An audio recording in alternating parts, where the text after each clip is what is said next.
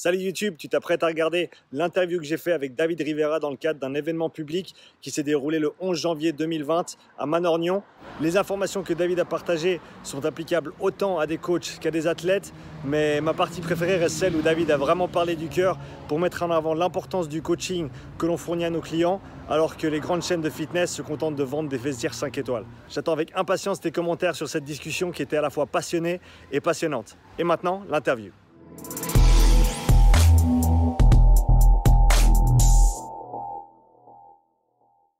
Bonjour à tous et bienvenue dans ce nouvel épisode du podcast Upside Strength, le podcast qui livre le meilleur contenu de fitness en Suisse. Aujourd'hui, j'ai la chance d'avoir comme invité David Rivera. David est le fondateur de Basics Overall Fitness and Martial Arts ainsi que des Sport Addict Summer Camp. Instructeur fitness avec plus de 15 années de pratique, David est ceinture noire de Jiu-Jitsu brésilien, discipline dans laquelle il a été sacré champion d'Europe en 2017. Il est aussi multiple champion suisse en Jiu-Jitsu et en grappling. En plus de son expérience dans les sports de combat, David a aussi participé à de nombreux sports de compétition, notamment du strongman, du triathlon, de l'haltérophilie, la course d'obstacles, du crossfit, du VTT enduro, du rugby, du handball et du foot. David, merci d'avoir accepté de faire cette interview. Bah écoute, euh, merci Sean et merci pour cette euh, belle présentation. Euh, merci de me recevoir ici. Alors pour commencer, pour ceux qui ne te connaissent pas, si tu peux nous décrire ton parcours professionnel et Comment tu es devenu coach alors, euh, bah, comme tu l'as dit, en fait, euh, moi, ça fait très très longtemps que je suis dans le domaine du coaching. Donc, en fait, j'ai mon père et ma mère qui étaient, euh, eux, déjà instructeurs fitness. j'ai commencé lorsque j'avais 16 ans. Donc, j'ai fait ma première formation comme instructeur de cours collectifs. À l'époque, je donnais du cardio kickboxing. À l'époque, ça s'appelait le, le Taibo. Donc c'est avec ça que j'ai commencé dans le fitness à l'époque de mon père. Donc aujourd'hui, il n'a plus de fitness, ma mère non plus. Donc euh, eux ont arrêté euh, cette profession, mais euh, donc à l'époque, ils, avaient un fitness ensemble. J'ai travaillé tout d'abord en tant que professeur de cours collectif, ensuite euh, réceptionniste et un peu euh, j'ai touché à tout ce qui, concerne en fait le domaine euh, du fitness, donc vraiment employé multitâche. mais ça, j'ai toujours fait en annexe de mes études. À la base, j'ai fait des études commerciales, mhm. donc gymnasiale, commerciale, puis maturité professionnelle. Et euh, pendant que je faisais ça, bah, j'ai toujours les week-ends travaillé euh, en annexe euh, dans un fitness en tant qu'instructeur. et petit à petit aussi, j'ai développé le personal training. Donc j'ai acquis des expériences, j'ai fait quelques formations pendant mon cursus aussi scolaire dans le domaine du, coaching, notamment une formation de coach à l'Université de Lausanne. au service des sports. Euh, suite à ça, j'ai travaillé pendant deux ans avec des personnes en situation de handicap euh, parce que j'avais envie en fait de prendre cette voie de carrière. Et finalement, je suis revenu sur ma décision et je suis reparti euh, de plus belle suite à une grosse discussion avec mon père. J'ai décidé de prendre mon envol et de partir en fait dans un autre fitness, donc d'un commun accord. Hein. Il n'y a, eu aucun problème euh, avec mon père. Euh, c'est pas ça qui a déclenché euh, cette décision. C'est vraiment d'un commun accord. on s'est dit que pour mon expérience et aussi pour ma carrière, ça pouvait être intéressant que, je parte faire mes armes dans, une grande chaîne de fitness pour, pour voir un peu comment ça fonctionne, puis voir aussi si ça me plaît et si j'ai envie de continuer dans, dans cette voie. Donc je suis parti euh, sur Genève. Pendant deux ans, euh, j'ai travaillé pour une grande chaîne de fitness. Euh, j'ai appris pas mal de choses. Il y a des choses qui m'ont plu. C'était des belles années hein, en soi. Mais par contre, en termes de perspective et par rapport à, ma philosophie de vie et même à ma philosophie de coaching, j'ai rencontré quelques murs euh, et, en fait, euh, bah, je pense que la voie qui se prêtait le mieux à, ma personne, c'était une voie où je pouvais vraiment créer mon concept. Euh, pendant tout ce temps, il faut savoir que j'ai été, entre guillemets, athlète, surtout dans les sports de combat, surtout en jiu-jitsu brésilien. Mhm. Euh, donc euh, voilà, j'ai commencé tard, hein, le jiu-jitsu brésilien. Malheureusement, j'ai découvert ce sport trop tard. Comme la plupart des sports que je pratique aujourd'hui, j'ai envie de dire, je les ai découverts trop tard. Donc euh, j'incite vraiment, j'incite tous les parents à, à, mettre leur enfant dans un maximum de sport de pas choisir juste un sport et puis vraiment de leur faire goûter à un maximum d'activités parce que déjà ça va étoffer leur spectre de capacité. Donc euh, plus on a un spectre large, plus on va pouvoir se spécialiser par la suite mmh. facilement. Mmh. Euh, et en plus de ça, bah, c'est vrai que des fois on on ne se rend pas forcément compte de, ce qui nous plaît. C'est très très difficile en fait de, voir certains aspects des sports et j'en découvre encore aujourd'hui. Là, je suis en train de me découvrir des attraits pour les sports d'endurance, alors que je me suis toujours dit, euh, moi, je serais jamais le mec qui va se mettre dans une piscine et puis qui va nager des longueurs. Euh, je me suis dit, mais quel intérêt les gens ont à faire ça Et au jour d'aujourd'hui, je commence à découvrir que, bah, en fait, c'est super sympa, super gratifiant, euh, et, que la progression, elle est, elle, est, elle est notable dès les premières semaines. Mm. Donc, euh, voilà, j'incite les gens, je vous invite surtout vous, parents, à, à mettre vos, vos, enfants dans un maximum d'activités diverses. Et puis, et voilà, et, le, le mot d'ordre quand on est petit, jeune, bah, c'est clair que c'est professionnalisme pour euh, ceux qui les encadrent et plaisir pour l'enfant. Euh, voilà, j'incite aussi euh, et j'insiste sur ce point. faites faire du sport à vos enfants, mais faites-leur faire aussi quelque chose qui leur plaît. il faut qu'ils apprennent la discipline, il faut qu'ils apprennent le sens du sacrifice, mais le fait de les braquer, le fait de les dégoûter, ça ne peut être que contre-productif. Voilà, donc je me suis un peu éloigné de mon parcours, mais pour en revenir à mon parcours, donc suite à ces deux années euh, passées dans les fitness, euh, de type commercial, hein, c'était une grande chaîne. Euh, par contre, c'est une grande chaîne qui visait plutôt le moyen haut de gamme. Mhm. Donc, c'était pas les nouvelles chaînes low cost qui prennent des, très très grosses places en fait dans, toutes les villes.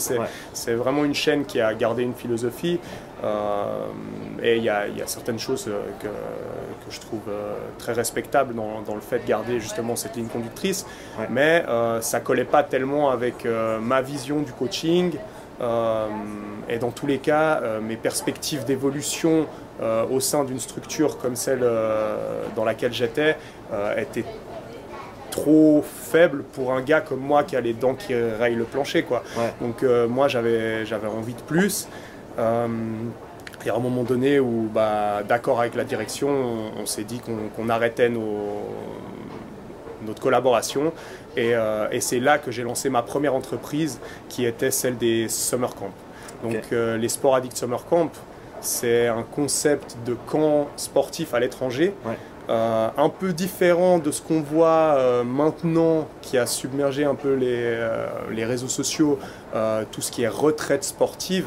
moi, le but, c'était plus de créer vraiment des, des vacances mhm. dans lesquelles on, on, fait vraiment des vacances. Donc c'est vraiment des vacances, mais pour des gens qui aiment le sport, ou des gens en tout cas qui, qui, chez qui on peut susciter une fibre aimante du sport.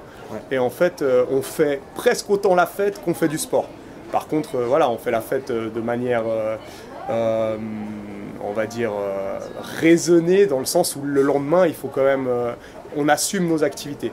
Et, c'est vraiment une dynamique hyper festive que, j'ai réussi à créer avec à l'époque Sylvain Palermo, mmh. qui lui a créé son magasin Sport Addict. Donc c'est de là que vient le nom Sport Addict Summer Camp.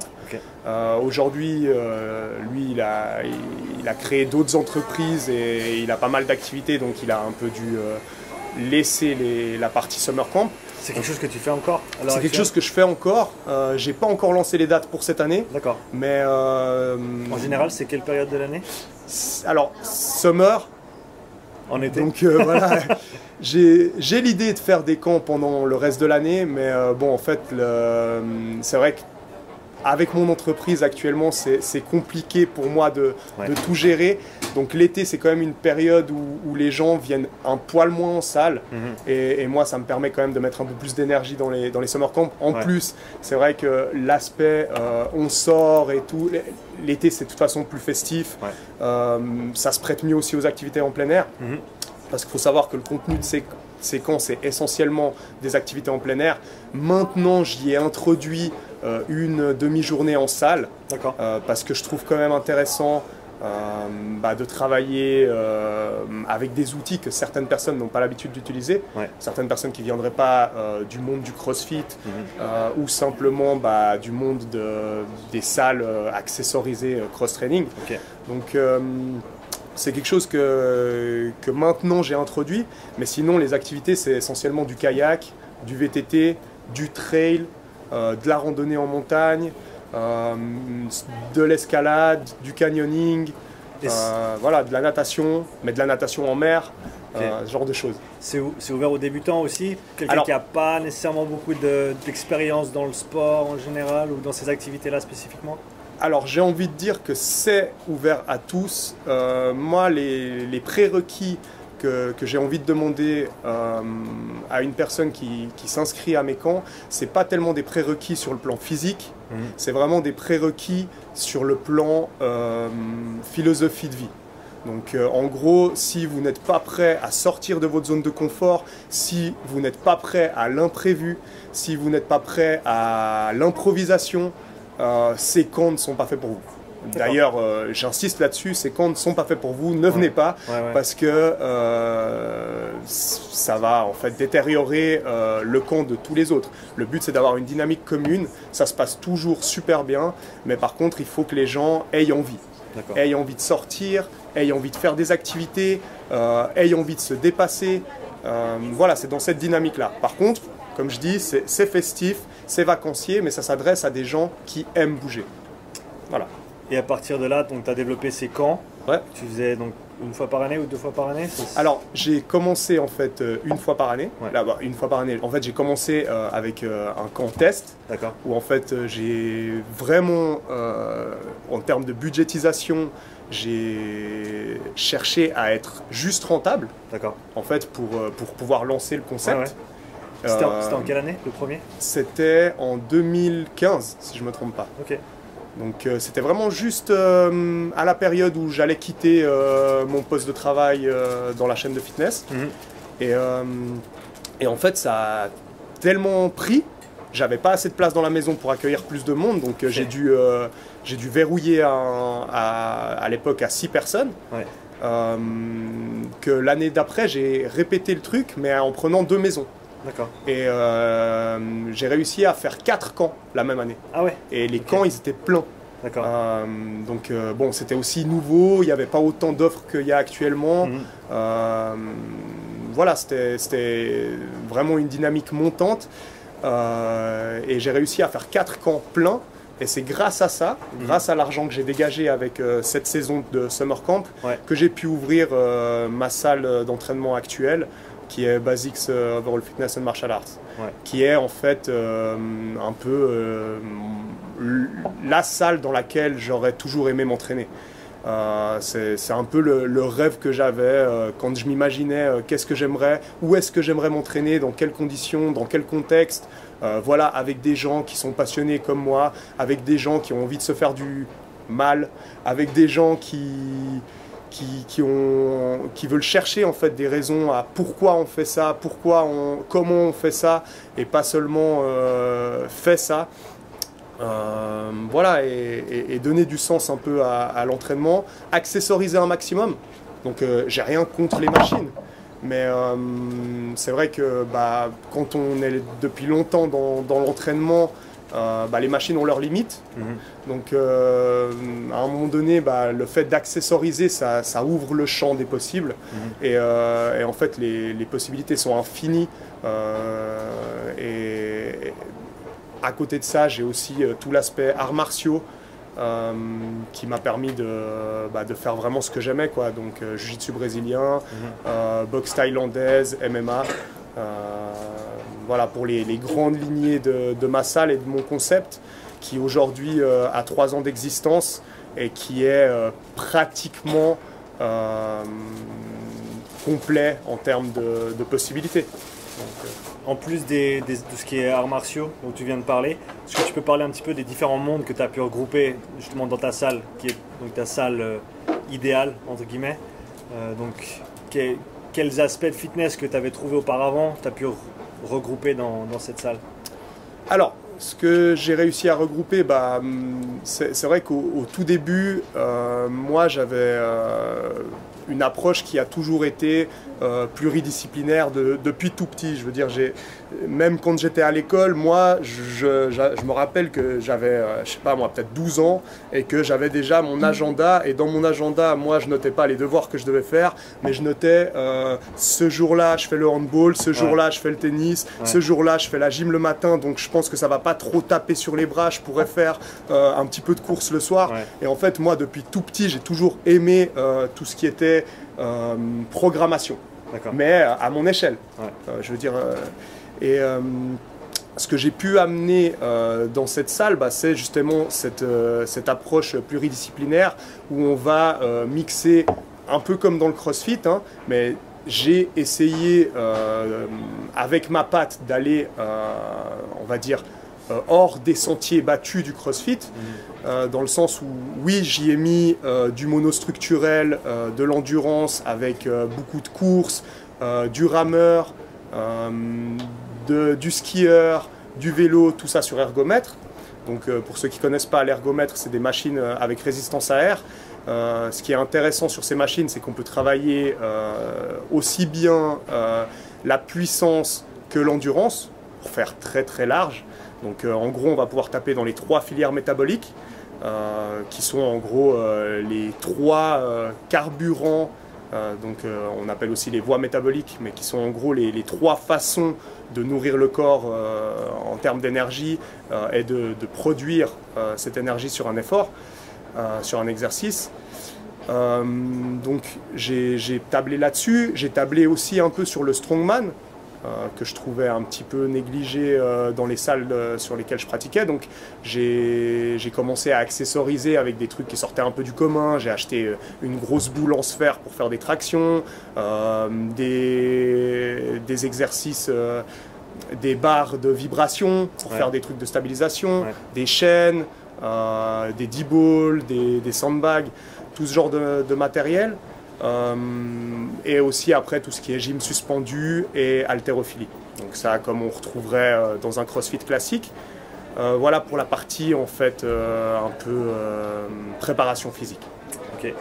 Et donc tu as couvert un spectre qui est vachement large déjà dans tout ce que tu as fait dans le passé. Voilà. tu dirais que c'est quoi?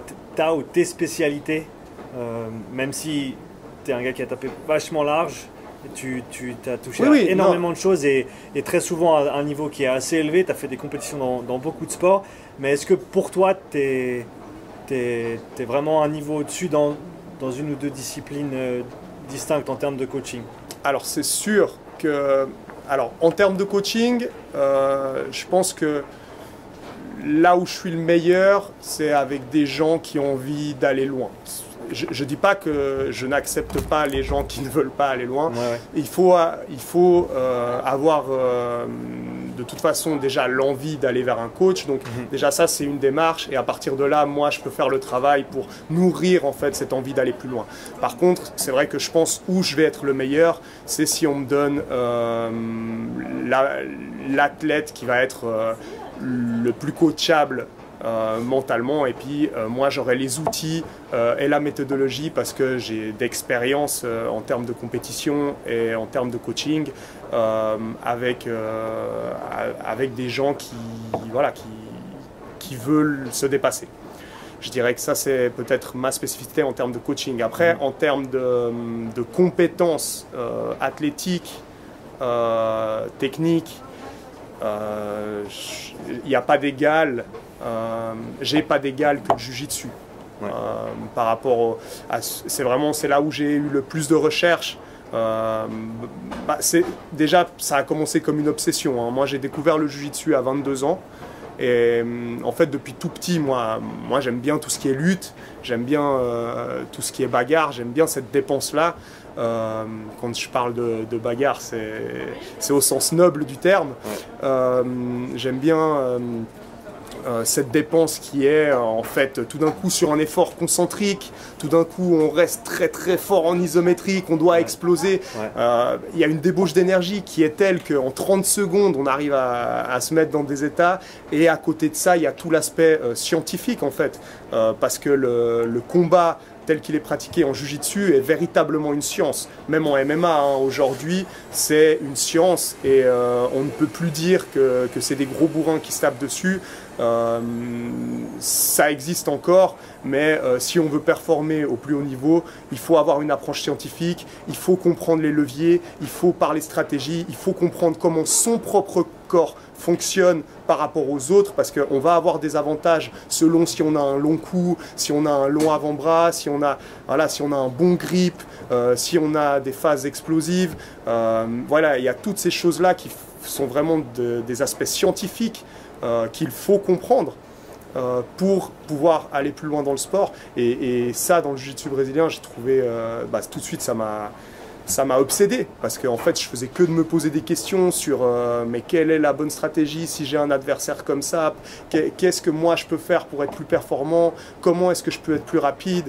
Et, euh, c'est tous des trucs que maintenant bah, j'enseigne dans mes cours euh, parce que voilà je l'ai compris pas tout seul hein. j'ai eu mon, mon, mentor et mon, on va dire mon plus gros professeur qui a été Robson Dantas euh, alias Robinho, qui mhm. m'a qui m'a énormément coaché et avec qui j'ai énormément parlé au début parce que on a fait des kilomètres et des kilomètres de voiture ensemble euh, parce qu'au début on s'entraînait à Lyon, à Genève et à Montreux, donc on faisait tous les jours euh, plein plein de kilomètres et, et, ça a été tout un parcours pour moi que de que d'apprendre en fait quels vont être les avantages euh, et quelle va être la bonne stratégie et comment on peut progresser techniquement et comment on peut devenir plus rapide, comment on peut devenir plus fort euh, pour tel ou tel mouvement, telle ou telle technique avec tel ou tel adversaire. Et, euh, donc là, voilà, c'est ce que je dis, c'est, je pense que si on parle de spécialité, j'ai fait plein de choses, mais ma spécialité au jour d'aujourd'hui, malheureusement, j'arrive pas à le pratiquer comme je le voudrais, mais c'est le jiu-jitsu brésilien. Et donc pour parler de ce que tu pratiques euh, aujourd'hui parce que je pense que c'est toujours intéressant pour les gens de savoir ce que leur coach ou ce que le coach fait comme entraînement lui-même. Donc est-ce que tu peux parler un petit peu de, ce sur quoi tu travailles maintenant, ce sur quoi tu te focalises Où sont placés tes intérêts au niveau personnel et athlétique? Voilà. Alors au niveau personnel et athlétique, bon, j'ai plus la même dynamique euh, qu'à l'époque dans le sens où euh, j'ai été rêveur, hein, champion du monde, champion olympique. Je, voilà. pour moi, il n'y avait pas de limite. Je ne me suis jamais imposé de limite. Euh, j'ai eu de la peine à trouver ma voie, hein, comme euh, je pense beaucoup de gens qui, se posent pas mal de questions. Donc, j'ai pas pris la première chose qu'on m'a donnée et, j'ai foncé. je, me suis, posé des questions, euh, même au, même au Jiu-Jitsu. Hein. je me suis posé énormément, énormément de questions. Donc, voilà. Excuse-moi, la question c'était? La question c'était ton entraînement aujourd'hui, c'est quoi? Donc tout ce cheminement euh, pour être athlète, compétiteur, je l'ai laissé un peu de côté. Euh, bien qu'aujourd'hui, je prenne énormément de plaisir à faire de la compétition, parce que pour moi, c'est la meilleure école. Hein. On apprend énormément sur soi-même, mais aussi énormément sur les autres comment ils bougent, comment ils apprennent les choses, comment eux s'entraînent. Donc euh, aujourd'hui, bah, je m'entraîne en CrossFit, pour le sport du CrossFit, essentiellement avec ma compagne. Donc euh, si je fais de la compétition aujourd'hui, c'est pas euh, en CrossFit, euh, c'est pas pour exceller en tant qu'individuel, mais vraiment pour, pour pouvoir être, continuer à faire de la compétition avec ma compagne ou avec des membres de, ma salle. Ça ne veut pas dire que je ne ferai pas de compétition individuelle, mais l'accent est mis plutôt sur l'équipe. T'en as fait dans le passé? Des compétitions individuelles J'ai fait un petit peu de compétition individuelle, mais pas, pas sur des grosses compétitions. J'ai, j'ai pas vraiment essayé de me qualifier euh, sur des compétitions style French Throwdown ou comme ça. Euh, j'ai jamais, il me semble, si je dis pas de bêtises, j'ai jamais fait euh, de ouais, j'ai jamais fini en fait, euh, même les, les Open. Donc, euh, je dis pas que c'est pas bien, ne finissez pas les Open. Non, c'est pas ça. C'est juste que j'avais d'autres euh, priorités à ces moments-là. mais bon, à l'heure actuelle, je suis dans un groupe de compétition. qui s'appelle We Are Athletic. Mm.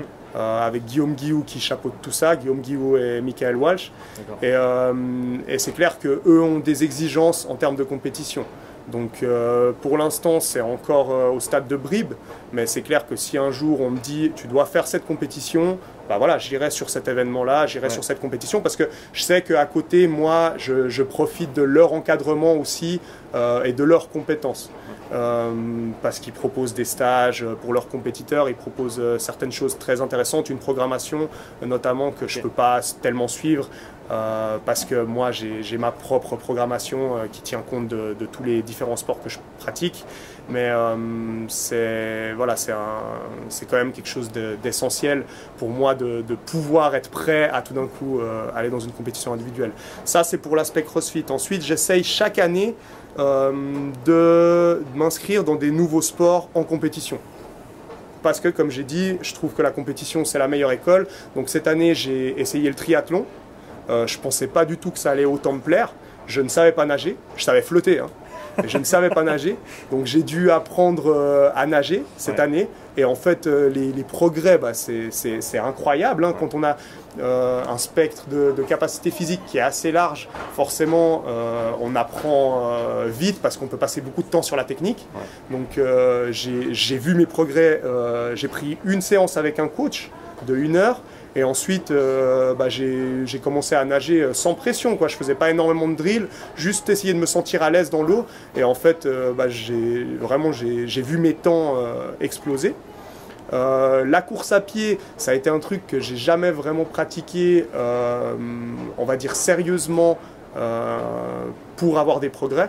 Donc j'ai toujours couru un petit peu, tout d'un coup, ouais, je sais pas quoi faire comme séance aujourd'hui, bah, je vais rajouter de la course à la fin. Mm. Voilà, c'était un bon moyen de, développer un petit peu son, cardio euh, sans se prendre trop la tête. Mais maintenant, au jour d'aujourd'hui, bah, je programme un petit peu plus ça et puis euh, je trouve que c'est très très intéressant aussi. Mm-hmm. Et puis le vélo de course, pareil, j'en avais jamais fait. Donc j'avais déjà fait du VTT quand j'étais jeune, j'avais même fait des courses de VTT, mais j'étais jamais monté sur un vélo de course. Donc j'ai découvert ça cette année et en fait, euh, bah, je me suis aperçu que le triathlon dans le pays qu'on est, euh, c'est un sport qui est fabuleux, qui est incroyable. Mm. Je veux dire, on est en Suisse, on a, on a les montagnes, on a le lac, on a des plaines, euh, on a peu. Euh, c'est une grande métropole, hein, la Suisse, mais au final, les, villes sont, sont, quand même petites. Mm. Donc, on a énormément d'espace dans la nature. le bord du lac où on se trouve, bah, il est incroyable. Je veux dire, on, on voit la chaîne des Alpes et tout d'un côté, le Jura de l'autre. Euh, ça m'a vraiment permis en fait de, prendre du plaisir et euh, de profiter de, notre environnement et de donner un sens aussi au fait de je suis là, j'habite en Suisse, bah c'est cool quoi. C'est pas que cool financièrement, c'est aussi cool euh, parce que le, décor est incroyable. donc voilà, ça c'est des aspects encore que je continue à entraîner. mais plus l'été quand même. Là, l'hiver, je me concentre un petit peu plus sur, sur la force, sur l'haltérophilie. Euh, malgré le fait que bah, dernièrement je me suis blessé en, en jiu-jitsu brésilien. Donc j'ai dû lever le pied bah, en jiu-jitsu brésilien complètement et euh, en haltérophilie bah, il y a certains mouvements, euh, tout ce qui est overhead, où je dois encore être un petit peu patient. Mhm. Donc je peux bouger les bras au-dessus de la tête mais il faut encore que je sois patient pour, pour vraiment remettre des charges. voilà un peu comment je combine mon entraînement. Euh, en fonction des périodes et en fonction euh, des échéances aussi sportives, parce que forcément la, saison des triathlons n'est pas la même que la saison euh, d'haltérophilie, par exemple. Mm. J'ai aussi commencé l'haltérophilie l'année passée, j'ai commencé aussi la compétition de strongman. la compétition de strongman, c'était méga fun, mais c'est peut-être pas un truc que je répéterais. À voir, à voir. Ouais, c'est méga fun, mais quand même, il y a des gros bestiaux, il y a certaines épreuves. Je veux dire, c'est pas, il n'y a pas de scale en, strongman. C'est tu y vas, on te dit tu soulèves la pierre de 90 kg. Si tu sais pas faire bouger la pierre de 90 kg, bah tu te retrouves un peu comme un con et ton épreuve elle se résume à de la frustration. Donc euh, euh, voilà, il y, a certaines épreuves où j'ai pris du plaisir sans doute, je me suis mis un peu en danger, malgré le fait que, je m'étais euh, préparé au mieux. Euh, j'ai, voilà, c'est quand même, il y a quand même pas mal d'éléments euh, qui demandent une ossature et une carrosserie qui n'est pas la mienne. Donc voilà, je vais peut-être pas répéter cette expérience, malgré le fait que, je trouve le sport super, super intéressant et, et le sport en soi accessible à tous, mais pas la compétition. D'accord. Voilà. Et euh, le triathlon, c'est quelque chose que tu veux encore, tu veux pousser un petit peu, tu veux voir jusqu'où tu peux arriver, c'est quelque chose qui, qui t'intéresse Alors, que c'est quelque chose qui m'intéresse énormément, euh, surtout le short distance. Ouais. Euh, j'ai pas tellement d'intérêt pour les grandes distances, pas parce que c'est pas c'est pas que c'est pas quelque chose qui m'intéresse, mais c'est quelque chose qui prendrait trop de place par rapport au reste. pour, pour ceux qui connaissent pas, tu peux Oui, décrire bien sûr, un, un bien sprint sûr. et puis après les, les autres distances qui. Totalement. Alors le short distance, bon, ça varie hein, d'un triathlon à l'autre, mais par exemple pour euh, celui de Nyon, c'est 500 mètres de natation En eau libre. en eau libre. Ensuite, il y a 20, euh, 21 km, si je me trompe pas, de, de vélo, donc c'est deux boucles. Ouais. Et euh, à la fin, 5 km de course à pied. D'accord. Ça, c'est le short distance. Le, le triathlon olympique, j'espère que je ne vais pas dire de bêtises, mais c'est 1 km 5 de natation. Ouais. En fonction des événements, ça peut être plus ou moins long. Euh, 60 km, euh, je sais plus, 40 ou 60 km, c'est ça? 60 km, on a un spécialiste là-bas. euh, 60 km de, de vélo. Et euh, si je me trompe pas, c'est 21 de, de course à pied. Un demi-marathon. Un semi. Olympique, c'est 10. Ah, c'est 10 olympiques. Après, Ok. Ouais, le après, c'est le Ironman où tu as le semi. Ouais. Donc, euh, olympique, c'est 10 km de course à pied. Ok. Donc, c'est un format, euh, le olympique, que, que sans doute je vais tester hein, pour, me, pour me challenger un peu. Mais je veux dire, le fait de savoir si je peux le faire, euh, je sais que je peux parce que j'ai déjà euh, testé mon endurance dans des circonstances où, où j'ai fait des très très longues marches, j'ai fait des très très longs tours à vélo, j'ai fait donc je sais que je pourrais le faire, mais euh, j'ai pas tellement d'intérêt à m'entraîner pour ça, Mhm. euh, étant donné que ça prendrait trop de place par rapport au reste et que en fait bah, l'énergie c'est précieux et que si je veux pouvoir continuer à, à pratiquer des sports de combat, des sports de force et des sports d'endurance, il faut quand même que je sois un, minimum structuré euh, dans mon approche. Et je pense que le short distance, c'est ce qui s'y prête le mieux. Et en fait, euh, ça, me permet aussi de me, focus. Et comme n'importe qui qui se mettrait au sport, si, si vous cadrez un peu votre pratique, euh, ça va être beaucoup plus simple pour vous de retourner s'entraîner parce que en fait vous, allez avoir une vision qui est euh, face à vous et vous n'allez pas vous éparpiller euh, et tout d'un coup euh, sombrer en fait dans des, dans des choses qui, vont vous faire perdre votre temps ou en tout cas ne pas optimiser votre temps. Voilà donc c'est pour ça que, que j'ai préféré le, le short distance et que je pense pas que je passerai sur des Ironman euh, ou alors plus tard. Ou alors plus tard, dès que j'aurai fait euh, le tour des, des sports de force. Euh, ça ne veut pas dire que c'est impossible. hein. Je pense totalement que c'est possible de faire les deux. Euh, mais voilà, c'est toujours une question d'équilibre et de concession. C'est moi naturellement, je suis pas quelqu'un de fort. Euh, je suis quelqu'un euh, qui a, qui a des- une bonne coordination, euh, un bon apprentissage euh, sur des nouveaux mouvements moteurs. Mais voilà, je connais mes forces et en fonction de ça, euh, j'oriente l'entraînement euh, bah, justement sur le contraire, sur mes faiblesses. Et, euh, et ça aurait pas tellement d'intérêt pour moi de, de faire des, des, longs- des longues distances. Et en plus de ça, ça s'éloignerait aussi de, de l'entraînement euh, en salle que, que, que je trouve super intéressant parce que euh, voilà, euh, on retrouve les amis, euh, on peut travailler avec différents accessoires, c'est hyper varié pour toutes ces raisons. Est-ce que le, ton intérêt un peu plus récent dans les sports d'endurance, on va dire, est-ce que tu as, ressenti un, un bénéfice au niveau de ton travail d'haltérophilie, ton travail de, euh, de jiu-jitsu brésilien aussi? Est-ce que tu as, senti comme. Est-ce que ça t'a apporté quelque chose de plus que tu n'avais pas nécessairement avant, avant de te focaliser sur ces sports d'endurance ou pas? Alors, oui. Euh, de toute façon, euh, là je réponds en tant que David et après je vais répondre euh, en tant que un peu plus scientifique.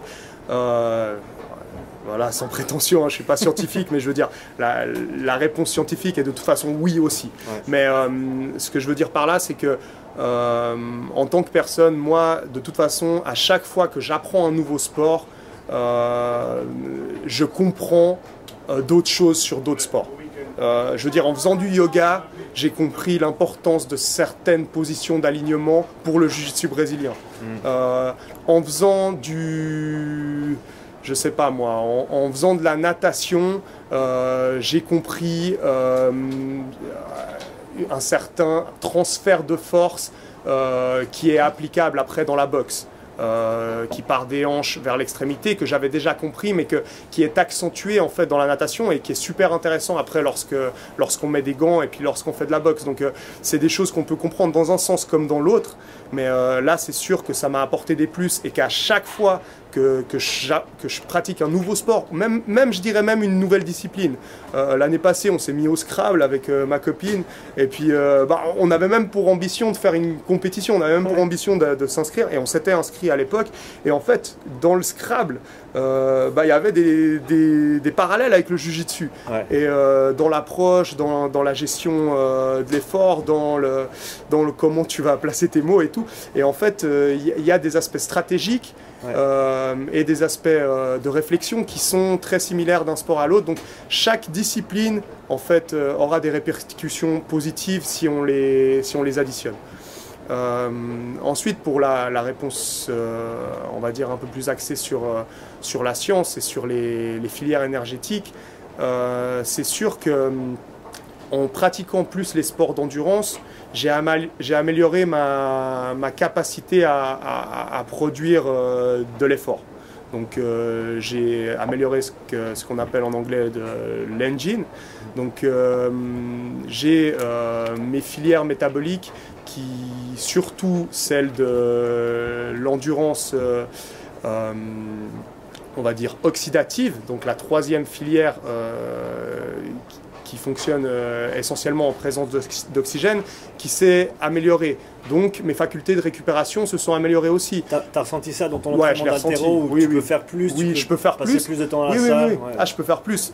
Bien sûr que la période où je m'entraînais vraiment euh, un peu plus fort en triathlon, je sentais que ma nervosité euh, sous les barres, je, je peux pas mentir. euh, j'avais moins de nervosité, j'étais moins fort. Bon, c'était peut-être aussi dû à la chaleur. Ouais, c'était les barres, je les sentais plus lourdes. D'accord. Je, je veux dire, j'ai pas forcément perdu en force, Ouais. mais par contre, à l'époque où je m'entraînais un peu plus euh, cet été euh, à l'extérieur en endurance, euh, les barres m'écrasaient un petit peu plus. Je sentais que, que c'était un peu plus lourd, j'avais un petit peu moins de nervosité. Ouais. Par contre, je pouvais euh, récupérer beaucoup plus vite d'une séance à l'autre. Et, et- et ça, on le sent très vite dans un sens, mais on sent aussi très vite quand on le perd. Parce que quand on diminue un petit peu l'entraînement de type endurance, on sent aussi qu'on perd cette faculté à récupérer, Ouais. euh, malgré le fait qu'on garde un, un bagage, Ouais. mais on sent que, que dans une certaine mesure, en tout cas au début, on perd un petit peu. Et, euh, et ça, si on est un peu à l'écoute de son corps, si on est un petit peu sensible à ces aspects énergétiques et nerveux, euh, bah on, on peut s'en rendre compte facilement. Donc ça, ça va complètement à l'encontre de ce que la plupart des gens pensent, qui est que on peut pas vraiment entraîner la force et l'endurance en même temps. Voilà, c'est une idée reçue qui est absolument fausse, euh, mais je, dont je comprends le cheminement. Euh, c'est vrai qu'il faut quand même être un minimum stratégique euh, pour combiner les deux. C'est pas quelque chose qui s'emboîte, je peux pas faire n'importe quoi. C'est de la cuisine. Voilà, la, la- la programmation, c'est de la cuisine. On a des, des ingrédients qui sont les exercices, on a des quantités qui sont les durées, et après ça, bah, on, on fait notre menu, qui est la programmation. Et euh, bah, si on met euh, de la cannelle euh, sur... je suis végétarien, donc je sais pas moi, sur du tofu, c'est pas forcément très bon. Ouais. J'en sais rien, voilà, c'est juste qu'il y a certains trucs qu'on ne peut pas forcément combiner. Ouais. La cannelle, faut plutôt la mettre au dessert. Ouais. Euh, et, et ça, c'est la même chose quand on combine euh, différentes euh, activités. Si je vais faire ma séance d'haltérophilie et que je veux qu'elle soit efficiente, je vais pas la mettre juste après avoir couru un 10 km. À moins que je veuille que ce soit un test ou simplement euh, une mise sous stress qui m'arrive euh, une à deux fois par semaine. Une à deux fois par semaine, je me mets des cartouches. J'essaye une à deux fois par semaine de me mettre une cartouche, euh, c'est-à-dire je vais, je vais aller dans un entraînement où ce, ce n'est plus de l'entraînement, ce n'est plus de la pratique, mais c'est euh, de la compétition, entre guillemets. Donc c'est du testing. Alors là, oui, Là, je vais pouvoir euh, tout d'un coup euh, mettre euh, un sport de force euh, tout de suite après avoir couru un 10 km ou euh, je sais pas moi. euh, euh, un truc que j'ai jamais fait, mais euh, tout d'un coup euh, faire une séance de jujitsu euh, juste après être allé nager ou, ou ce genre de choses. Voilà. Et, et donc ça, tu, pour, pour, le, on va dire pour le grand public, pour quelqu'un qui s'entraîne s'entraîne pas nécessairement autant que toi, euh, mais qui veut quand même avoir des performances, euh, on va dire convenables euh, dans, un certain domaine, est-ce que tu, conseilles en général d'avoir cette approche où une, deux, peut-être trois fois par semaine, tu vas vraiment fort et après le reste du temps, c'est plus de la pratique, de la technique ou com- comment tu vois les choses? Alors moi, cette personne-là, je lui conseillerais tout d'abord de, de mesurer en fait la hauteur de ses ambitions et de ses envies. C'est-à-dire euh, quelqu'un qui a, qui a vraiment envie d'aller loin et qui n'a pas forcément le temps de se pencher euh, sur, euh, sur la méthodologie d'entraînement, sur les méthodologies actuelles. Euh, bah, cette personne-là, il faut, il faut qu'elle prenne un coach pour structurer tout ça, euh, très concrètement. Soit qu'elle prenne un coach, soit qu'elle aille dans une salle style la mienne, où justement on a un programme sur la semaine qui permet de euh, passer en revue tout le, le spectre des, des sports euh, de combat et euh, des sports de la condition physique. Donc euh, de manière assez structurée. Comme ça, la personne, elle n'a pas trop à se poser de questions. C'était un peu l'objectif que j'avais euh, en, en créant en fait mon, mon planning des cours chez Basics. Ouais. Mais après, pour la personne qui serait un peu seule, moi je lui conseillerais bah, de, de commencer par les bases de l'endurance et par les bases de la force. C'est-à-dire euh, bah, commencer par des activités simples, comme tu dis toi très bien dans, tes différentes vidéos, commencer par le cardio qui lui convient le mieux pour euh, étoffer un petit peu euh, simplement sa, capacité à produire de l'effort sur un- une longue durée. Donc si c'est la course, que c'est facile, que c'est ce qui vous plaît, bah, allez courir. Mais renseignez-vous quand même un petit peu avant sur les différentes techniques de, de course, sur le tempo à avoir euh, au niveau euh, du, du sol euh, et aussi sur les durées d'entraînement et les intensités. Renseignez-vous un minimum parce qu'il y a moyen de se faire énormément de dommages en faisant de la course à pied. Ouais. Beaucoup plus que sur du vélo, Ouais. sur de la natation ou sur des exercices en salle. Mm. Et si votre sport, bah, c'est le vélo, bah, pratiquez du vélo. Et à côté de ça, faites des exercices de fort qui sont vraiment les, les- les basiques. Quoi. Faites du squat, mais apprenez d'abord le squat au poids de corps, euh, apprenez la, la- la technique juste. Et là, euh, bah, c'est très difficile de le faire tout seul. Donc, moi, je conseille vraiment aux gens, en tout cas, de passer toujours au début euh, par un coach. De toute façon, euh, là, je pense que bah, même moi, je passe par des coachs. Euh, toi, tu es sans doute déjà passé par des coachs. Euh, et dans le futur, je compte encore passer par des coachs. Là, tout bientôt, j'ai un séminaire avec un coach qui va. Voilà. Donc, il faut être coaché à tout niveau. Il faut être coaché. Il y a des choses qu'on ne peut pas forcément voir et il y a des choses qu'on n'a pas forcément le temps ni la capacité en fait d'accéder à la formation. Et donc, pour résumer un petit peu cette approche, c'est un petit peu commencer aux deux, j'aime pas le mot extrême, mais aux deux bouts du spectre. Ouais. C'est le foncier, le cardio, l'entraînement en force, le, le- le renforcement musculaire, et euh, de façon en guillemets isolée, et peut-être gentiment ensuite euh, que, que ça se retrouve un petit peu au milieu, combiner tout ça, avoir un petit peu plus de mélange, etc. Je pense pas qu'il y ait de, de formule euh, unique et magique. Après, euh, c'est clair que moi, ma méthodologie, elle, elle va plutôt dans le sens de, on va mettre un maximum de stimuli pour euh, créer une réponse endocrinienne maximale et en fait euh, faire donner lieu à un maximum d'adaptations qui vont être transférables d'un sport, d'une activité à l'autre. Mhm. Ça, c'est ma philosophie qui n'est pas propre à moi, mais euh, c'est celle en laquelle je crois. Après, c'est quelque chose qui est pratiquement impossible à mettre en place tout seul. Donc effectivement, oui, si vous vous entraînez seul, si vous décidez de- d'aller dans une salle de sport euh, qui, n'est pas une salle où le coach est là en permanence, donc un fitness, euh, oui, moi je conseillerais d'isoler euh, tout d'abord et petit à petit de voir comment est-ce qu'on arrive à, combiner les deux, qu'est-ce qui nous plaît le plus.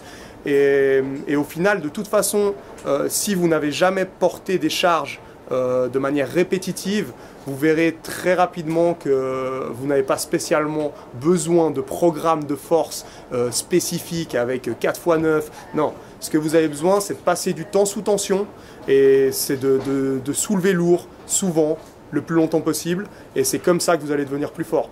Euh, Il n'y a pas besoin de passer par mille chemins, en tout cas euh, pour débuter. Voilà. Pour revenir à. Tu parles, tu parles un peu de ta méthodologie, donc ta philosophie de coaching, si tu devais la définir en. Je sais que c'est pas beaucoup, mais deux ou trois points, tes- Ouais. les choses principales sur lesquelles tu te focalises, euh, ce serait quoi? Bah, euh, sur les, les choses sur lesquelles je me focalise, bah, en fait, c'est simple. hein, J'ai une approche structurée du, du coaching et de la, et de la programmation. C'est c'est en gros, euh, si je prends un athlète, si je me prends moi ou si je prends un athlète de la salle et que je veux lui faire développer euh, sa condition physique générale, bah, je vais me concentrer sur sa condition physique pure, donc c'est-à-dire euh, ses trois voies métaboliques, qui sont sa capacité à produire de la force sur un effort très très court, à produire de la force sur un effort moyen court et à produire de la force sur un effort long. Voilà pour être très très général. Euh, donc euh, en gros le développement des trois voies métaboliques croisées. Euh, ensuite, dans un deuxième temps, ou, je veux dire simultanément, mais euh, un deuxième point, c'est euh, sa technique. Donc euh, si on a une technique qui est mauvaise, bah, malheureusement, nos trois voies métaboliques, bah, elles vont juste nous servir à gâcher notre énergie en fait. Parce qu'il y a des gens qui sont très forts, mais qui gâchent leur force et qui ne sont pas optimales du tout parce qu'ils manquent de technique. Il y a des gens très rapides, mais qui courent pas si vite que ça parce que leur propulsion, elle est plutôt vers le haut que vers l'avant. Je veux dire, c'est tous des aspects euh, qui font que euh, la technique a une place euh, prépondérante dans l'entraînement, que ce soit pour les activités d'endurance, de force ou les arts martiaux. Euh, les arts martiaux encore plus. hein. Les arts martiaux, euh, le- les aspects physiques ne sont pas négligeables, c'est un prérequis. Mais par contre, ce qui va faire la différence, c'est les aspects techniques et stratégiques. Et ensuite, la troisième partie de l'entraînement, c'est l'approche mentale. Donc euh, une fois que la personne euh, elle a compris qu'il y a les trois piliers sur lesquels on doit travailler, bah, lesquels ils sont, bah, après on peut, on, on peut les développer conjointement. Et il n'y en a aucun qui a de limite. Donc euh, aujourd'hui, moi je suis encore en train de progresser énormément sur le plan mental. Je suis encore en train de progresser énormément sur le plan technique. C'est infini. Et je suis encore en train de progresser un peu moins cette fois sur les trois voies métaboliques. Là, forcément, je commence à quand même sentir certaines limites, euh, bah, surtout sur, les, sur la première voie métabolique qui est euh, la voie phosphagène, s- qui est celle de la force sur un effort court, c'est- qui est celle de l'explosion, qui est celle du sprint. Là, bah, voilà, j'arrive, euh, j'ai 32 ans, donc j'arrive un petit peu à, à mes limites parce que dans le passé, je l'ai beaucoup travaillé. Ne faut pas que ça soit un message de désespoir pour tous les gens de 32 ans. Vous pouvez très bien développer cette voie-là alors que vous avez 60, 70 ans. Et c'est le cas dans ma salle. J'ai des gens qui commencent le sport. Euh, J'ai un exemple d'une dame qui est la doyenne de ma salle qui a commencé le sport à 65 ans. Euh, voilà, au début, elle n'arrivait pas à faire euh, de deadlift avec euh, 10 kilos. Et l'autre fois, à 65 ans, elle a fait 4 fois 4 répétitions à 85 kilos. Donc c'est incroyable. Bien sûr que c'est pas, il faut pas prendre euh, cet exemple comme, euh, comme universalité, mais euh, c'est pour dire qu'on peut développer la force à tout âge pour autant qu'on ne l'ait pas optimisé euh, pendant ces jeunes années. Et, ça, ça s'applique le moins à la force, mais le plus à tout le reste. Je pense que l'endurance, voilà, je ne connais personne qui m'ait dit euh, que, que l'endurance régressait, à moins qu'on ait vraiment optimisé son entraînement d'endurance euh, pendant euh, 20 ans. Mais je veux dire, on peut développer son endurance sur certaines portions euh, pendant, euh, pendant vraiment euh, d'innombrables années. Euh, si tu devais parler de personne qui a le plus d'influence sur toi et sur ton coaching, ce serait qui? Alors, si je dois citer qu'une personne, bah, je vais être obligé de citer ma compagne. Parce que, bah, il y a eu plein de personnes, et, et je peux vous citer après, hein, parce que c'est quand même cool d'être cité, euh, et surtout que, que je me suis pas fait tout seul, vraiment. Ouais. Euh, mais voilà, si je dois citer une seule personne, c'est ma compagne, parce que euh, elle m'a vraiment redonné le goût à la discipline, le goût au travail. J'avais le goût au travail, mais moi je suis quand même un gars qui aime me divertir depuis Mhm. toujours. Euh, j'aime l'amusement et j'ai un peu cette, euh, cette balance que j'arrive assez bien à gérer hein, depuis toujours entre euh, il faut travailler, il faut s'amuser, il faut s'entraîner, il faut s'amuser et j'arrive un peu à combiner tout ça. Et elle, en fait, bah, j'ai découvert quelqu'un avec énormément de rigueur. À l'époque où j'ai commencé à sortir avec elle, bah, elle, elle, elle s'entraînait un petit peu en musculation, mais elle connaissait pas l'haltérophilie du tout. les, tout ce qui était endurance et tout, elle connaissait pas tellement. Euh, elle avait, euh, je sais pas moi, presque 20 kilos de plus euh, qu'actuellement, un peu moins, peut-être 15 kilos. donc voilà, elle avait, elle avait un autre physique et, tout de suite, bah, je l'ai vu s'acharner, s'acharner sur tout ce que je disais, boire mes paroles, appliquer tout à la lettre et avec une telle rigueur. je ne dis pas que d'autres gens dans ma salle ne m'ont pas montré cette rigueur, mais en tout cas, vu que je je vivais avec elle, je voyais beaucoup plus jusqu'où ça allait. Et en fait, euh, elle a explosé, elle a littéralement explosé, elle est devenue euh, en un an euh, une machine d'haltérophilie. Donc effectivement, elle a, je pense que génétiquement, elle a quand même quelque chose qui, qui la favorise dans ce, dans ce milieu. mais voilà, le, le travail, elle a peut-être quelque chose qui la favorise, mais le travail, j'ai vu personne travailler de manière aussi acharnée qu'elle. Euh, plein de fois, euh, c'est moi qui faisais euh, le, boulet en disant non, là. Oh, non, mais c'est bon, on s'est déjà entraîné deux fois aujourd'hui, on va pas s'entraîner une troisième fois. Et il y a eu cette rigueur, et en fait, c'est une rigueur que, qui m'a énormément servi pour, pour, pour le coaching et, et pour le, la formation continue en fait que, que, que je fais actuellement. Parce que bah, elle, elle a toujours eu aussi ce travail de développement personnel, euh, même lorsqu'elle là maintenant elle est en études de physio, mais avant ses études de physio déjà, euh, elle n'avait pas de travail, elle savait pas tellement ce qu'elle allait faire dans la vie encore, elle, se cherchait un peu, et tous les jours elle lisait, tous les jours elle l'écrivait. Et en fait, elle était tous les jours en, recherche personnelle, alors que d'autres, bah, euh, moi par exemple, j'aurais plutôt cherché à me divertir tant que j'ai pas d'activité, malgré le fait que oui, il y a un travail de réflexion derrière, euh, mais elle, c'était vraiment constant, constant, constant. Et il n'y a pas un dimanche où elle va pas travailler. Euh, quand je dis travailler, c'est en termes de recherche personnelle, de recherche, bah là maintenant, anatomie, biomécanique et euh, toutes les disciplines un peu de, la physiothérapie.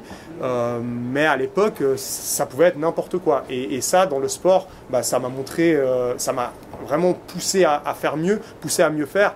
Et si aujourd'hui j'ai cette approche dans le coaching et ce goût encore de faire de la compétition jusqu'à franchement pas d'âge, je pense que je vais continuer très longtemps, sans pression, mais très longtemps, parce que les gens voient la compétition comme un truc euh, élitiste. Moi, je vois pas du tout ça comme un truc élitiste. Moi, je vois vraiment ça comme une école.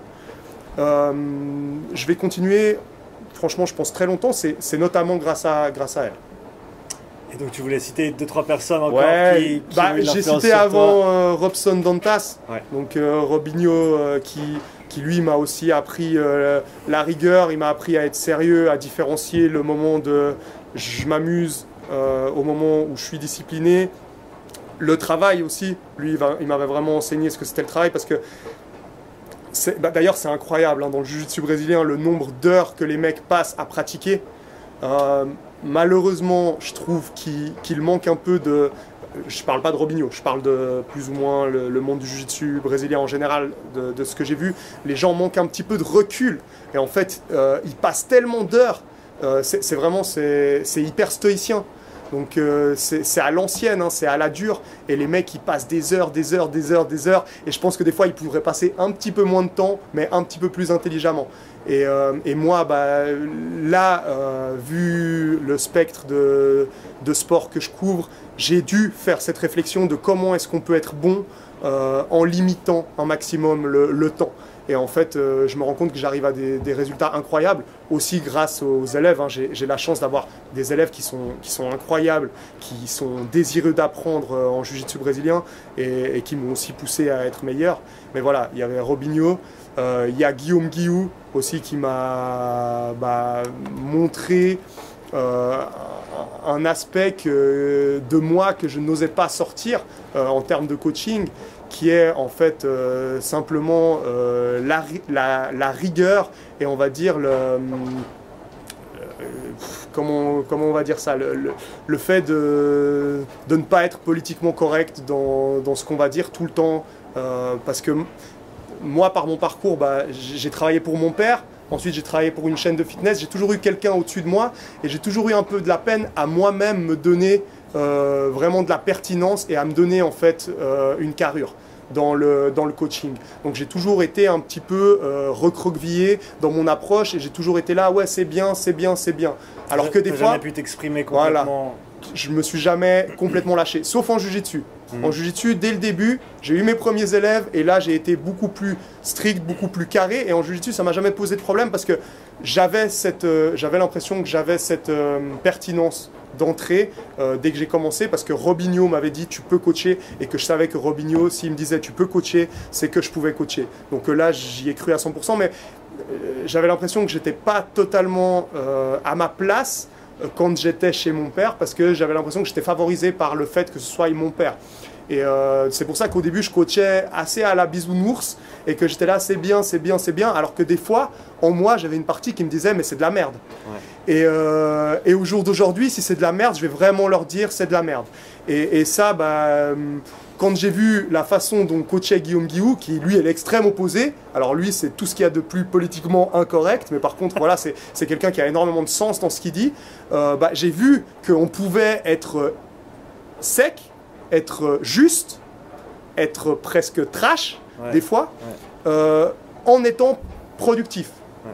sans forcément juste braquer, blesser la personne. Donc après, dans une certaine mesure. Euh, et, ça, ça a vraiment changé ma façon dont, je coach les gens. Et des fois, je suis dur avec eux, euh, malgré le fait que toujours, j'essaye toujours d'avoir une approche positive quand même. Je veux dire, il n'y a pas de méchanceté gratuite chez moi, il n'y a pas de militaire chez moi. Euh, J'aime pas du tout cette approche bon soldat. Non, tu, tu peux être un bon soldat, mais moi, je dois t'expliquer pourquoi. Moi, le fait de te dire fais 10 burpees bêtement, je peux te le faire faire si tu arrives en retard. Je peux te le faire faire, voilà, mais tu sais pourquoi tu les fais.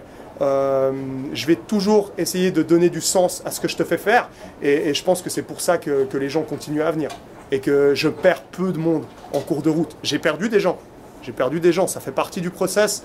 Euh, J'ai pas tous ceux qui se sont inscrits au début qui sont restés. Euh, Il il y a des gens qui, ont dû partir pour des raisons géographiques, pour des raisons de travail, pour divers motifs, mais il y a sans doute une ou deux personnes qui sont parties euh, de par euh, mes expériences de coaching. Au jour d'aujourd'hui, peut-être je les perdrai plus, ces gens-là. Mais ils auront peut-être plus la chance de, de le voir et moi j'aurai peut-être plus la chance de, de leur proposer ça. Si tu devais citer une chose que tu aimerais voir plus dans l'industrie du, dans le monde du fitness, Bah, franchement, euh, je, je prends énormément de plaisir ces derniers temps à voir tout le contenu multimédia de qualité qui commence à être proposé. Donc euh, les podcasts, tout ce que tu- tous les trucs que tu fais, des vidéos très simples et tout, c'est pas ma cam à moi. Moi, j'arrive pas tellement, je suis pas tellement fait pour ça. Je pense pas que c'est ma fibre. Euh, j'ai de la peine à produire moi ce contenu. C'est pas que je veux pas et c'est pas que j'ai peur de m'exposer. C'est simplement que j'ai pas cette fibre. Euh, donc, moi, ce que j'aimerais voir, c'est c'est plus de contenu comme toi tu proposes, des, des podcasts de qualité, comme maintenant je commence à voir qu'il y a partout. En France, ça a commencé, je pense, il y a un ou deux ans. Il y a sûrement des gens qui vont se vexer, qui vont dire Moi, je te fais ça depuis 5-6 ans. sûrement, sûrement, il y en a un ou deux qui a isolé, mais voilà. Maintenant, on peut, on peut trouver euh, toute une série de podcasts, toute une série d'interventions qui, qui sont extrêmement intéressantes. Des workshops, ça, ça existe depuis, depuis assez longtemps. Des séminaires, tous ces endroits en fait de partage avec des gens qui ont approfondi un sujet de connaissance. Et, ça, j'aimerais voir plus. Il y en a déjà, mais j'aimerais, voir plus. J'aimerais continuer. J'aimerais vraiment que, que l'accès à l'information en fait se vulgarise et euh, s'universalise en fait. euh, un maximum, un maximum. et si, tu- si tu devais citer une chose que tu aimerais voir moins dans le monde du fitness? Bah en fait, euh, ce que j'aimerais voir moins, c'est tout l'aspect, en fait, bah, comme tu as dit avant, industrie du fitness, c'est tout l'aspect industriel. Euh, j'aimerais qu'on reparte plus sur de l'artisanat. Euh, dans ce sens-là, j'aimerais qu'il y ait plus de gens qui soient d'une part autodidactes, mais d'une part qui aient aussi un parcours académique, mais que les gens continuent à prendre plaisir à se former, parce qu'à côté, ils ont moyen de partager leur, euh, leur savoir. Et le problème avec ces grandes chaînes de fitness, avec l'industrie, avec les nouveaux CrossFit qui peuvent ouvrir des, filières n'importe où, euh, simplement en passant un level 1, euh, je parle du monde du CrossFit, mais c'est la même chose dans le monde du fitness. Maintenant, on, met des gérants, des coachs qui ont, fait des formations bidons. et, en fait, le problème avec ça, c'est que ça ne donne plus envie à d'autres personnes de, se former euh, et, d'être compétitifs parce qu'ils se font bouffer financièrement par euh, ces grosses structures. Et d'autant plus en Suisse, hein, euh, il se passe dans le fitness aujourd'hui ce qui se passe dans l'agroalimentaire, par exemple, hein, comme dans d'autres domaines, c'est qu'on commence à avoir des géants qui ont énormément d'argent, qui ne sont pas forcément les meilleurs, souvent même loin de là, et qui commencent à casser les prix et en fait à, vouloir prendre des parts de marché. Donc eux sont prêts à perdre de l'argent sur certains, sur certains fitness, sur certains spots, et en fait ça tue les, locaux, ça tue les, artisans, ça tue toutes ces personnes qui, elles, ont énormément de cœur et énormément de bagages et euh, qui, peuvent produire de la qualité. Et, voilà, et ça j'aimerais moins voir. J'aimerais voir que les gens se conscientisent plus par rapport au- aux choix qu'ils font. Euh, voilà, c'est bien de payer pas cher pour le fitness, mais c'est peut-être pas le mieux. Euh, c'est comme si tu vas acheter ton pain euh, en grande surface ou dans une boulangerie. Tu auras le savoir-faire de la boulangerie. Si tu vas à la boulangerie, ça sera peut-être un peu plus cher qu'en grande surface. Mais voilà, tu, tu permets à ces gens-là de vivre tu permets euh, à ces gens-là de, de continuer à avoir envie de faire leur travail.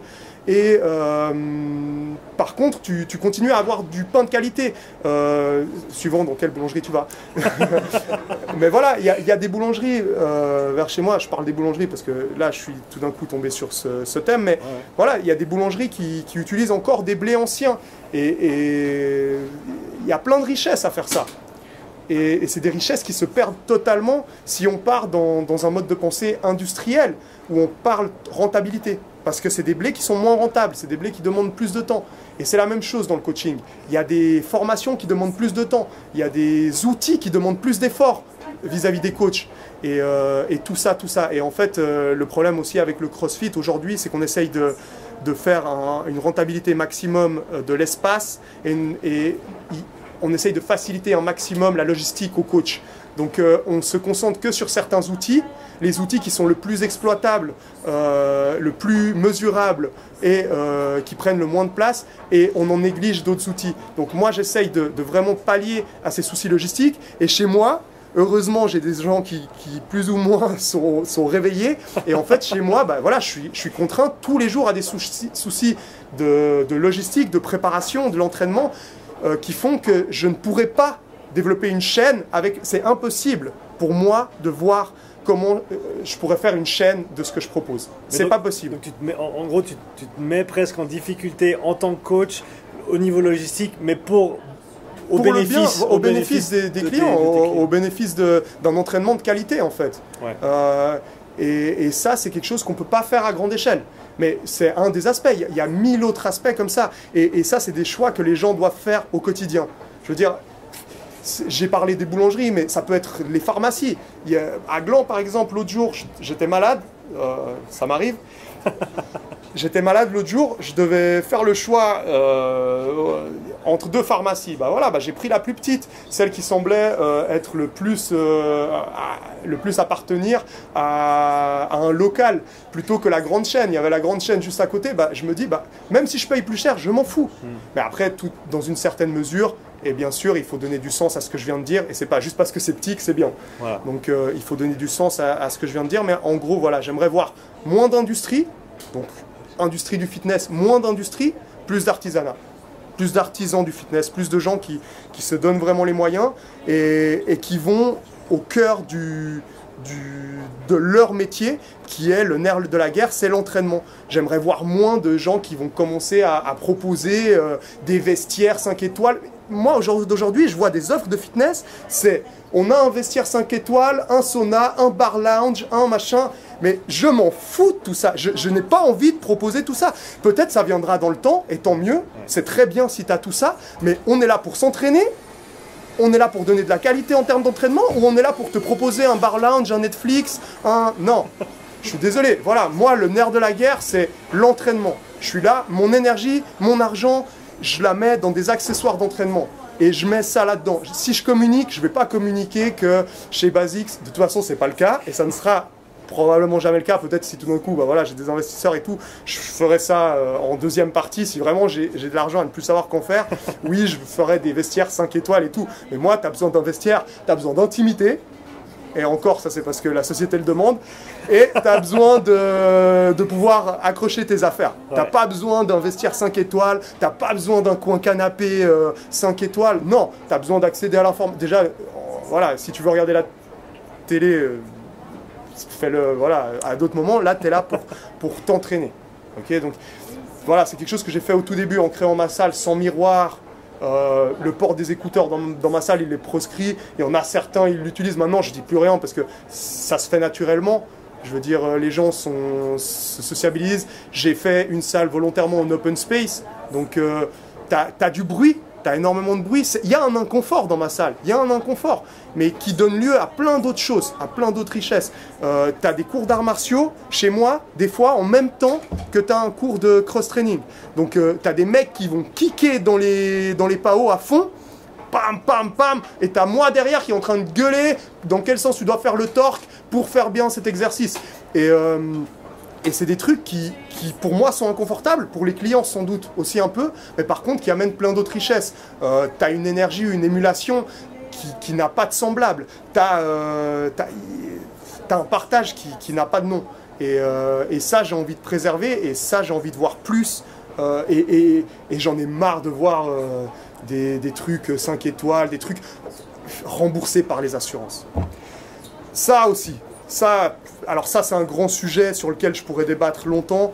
Euh, mais voilà, aujourd'hui, on, parle des assurances qui promeuvent la santé. Les assurances, elles promeuvent rien du tout. Les assurances, elles promeuvent leur portefeuille et c'est tout. Euh, croyez pas que si vous, vous payez moins, derrière, il n'y a pas quelqu'un qui paye à votre place. Donc au jour d'aujourd'hui, moi, si j'ai envie d'être certifié par les assurances, je n'ai pas besoin de fournir de, la qualité aux assurances. J'ai juste besoin de leur payer. Donc euh, moi, je veux bien que mes clients, ils payent moins. Je veux bien. Mais si c'est pour moi derrière payer, et puis pour que derrière, en fait, mes clients ne, ne voient pas en fait de, plus-value, parce qu'en gros, ils n'ont pas de plus-value, pour moi, ça n'a pas de sens. Je préfère que, oui, je préfère que mes clients payent un peu plus, et, et c'est pas le cas, hein. ils, payent, moins souvent que certains centres dans lesquels ils sont remboursés. Donc euh, voilà. Mais je préférerais encore qu'ils payent plus, mais qu'ils ne contribuent pas à cette supercherie où en fait on va donner de l'argent aux assurances et derrière, ils le reprennent ailleurs. Et en fait, c'est un, cercle. Et les gens aujourd'hui, bah, ils vont me dire, ouais, on est certifié euh, par les assurances, ça nous donne du crédit. Euh, donc, non, moi, c'est voilà, tous ces aspects-là de l'industrie, tous ces aspects-là qui font que, le, monde du fitness, bah, il explose. Bah, moi, j'ai envie de dire, faut qu'on ralentisse. faut qu'on ralentisse dans l'agroalimentaire, faut qu'on ralentisse dans, tous les aspects, mais faut qu'on ralentisse absolument dans l'expansion du fitness. faut qu'on revienne un peu plus au basique, faut qu'on revienne un peu plus au savoir-faire. Voilà. Euh, écoute, je crois que c'est une... désolé, je me suis un petit peu énervé là, mais... C'était super, je pense que tu as, as, évoqué le nom basique à la fin, je pense que ça, la boucle est bouclée, on en revient à ce que tu fais, à ce, que, tu, à ce que tu représentes et ce pourquoi tu travailles et tu te bats. Euh, où est-ce que les gens peuvent te trouver euh, sur les différents réseaux sociaux? Alors, faut que, faut que je travaille un peu plus là, faut que je m'inspire vraiment du, truc que tu fais parce que c'est vrai que mes réseaux sociaux ils sont, euh, ils sont nourris, mais voilà, pas, je ne suis pas vraiment expert dans ce domaine. Donc, vous pouvez me trouver moi personnellement en tant que coach euh, sur Instagram euh, D euh, underscore NZEL. On le mettra dans la description pour que tout le monde le trouve facilement. Et j'ai les pages Instagram, Facebook aussi pour la salle Basics Vic. Voilà, donc qui est ma salle. Et ensuite les Summer Camp. Donc Sport Addict Summer Camp. Ça c'est essentiellement sur Facebook que ça se passe. D'accord. j'ai pas fait plus de promotion bah, ni pour ma salle ni pour les Summer Camp parce que je suis plus ou moins à full capacité. Donc, ce euh, c'est pas des choses que, que, je développe énormément. Donc, euh, voilà, faut pas vous étonner si tout d'un coup vous voyez que c'est pas hyper, hyper nourri. C'est simplement que je donne l'essentiel. Et, voilà, et à partir de là, bah, tant que ça, que ça marche comme ça, euh, je continue dans cette voie. Mais sachez que vous pouvez me trouver quand même sur Facebook, vous pouvez trouver ce que je fais, euh, les summer camps, vous pouvez voir des vidéos. Il y a une vidéo drone qui a été faite euh, sur euh, une dernière édition qui, vous donne un éventail un peu du décor et des activités qu'on pratique au summer camp. Donc ça, je vais les lancer normalement les, dates fin janvier, début février, en tout cas les premières dates. Et, voilà, un peu dans les grandes lignes. Il y a un site internet aussi, basicsfitness.ch. Ça, c'est le, site de ma salle. Et sinon, euh, vraiment, sortez de chez vous. Euh, allez à la rencontre, venez sur place. Les réseaux sociaux, c'est bien, mais ça, va. Ce qu'on peut vous montrer sur les réseaux sociaux, c'est très facile de vous mettre de la poudre aux yeux. C'est très facile de, vous faire croire qu'on est professionnel. C'est très facile de vous faire croire qu'on a du poids, qu'on a un public. Euh, c'est facile d'avoir des likes. Venez sur place et, là, ça parle beaucoup plus. Et là, vous saurez vraiment ce qu'il en est. Merci David. Merci Sean, merci beaucoup. Super. Merci.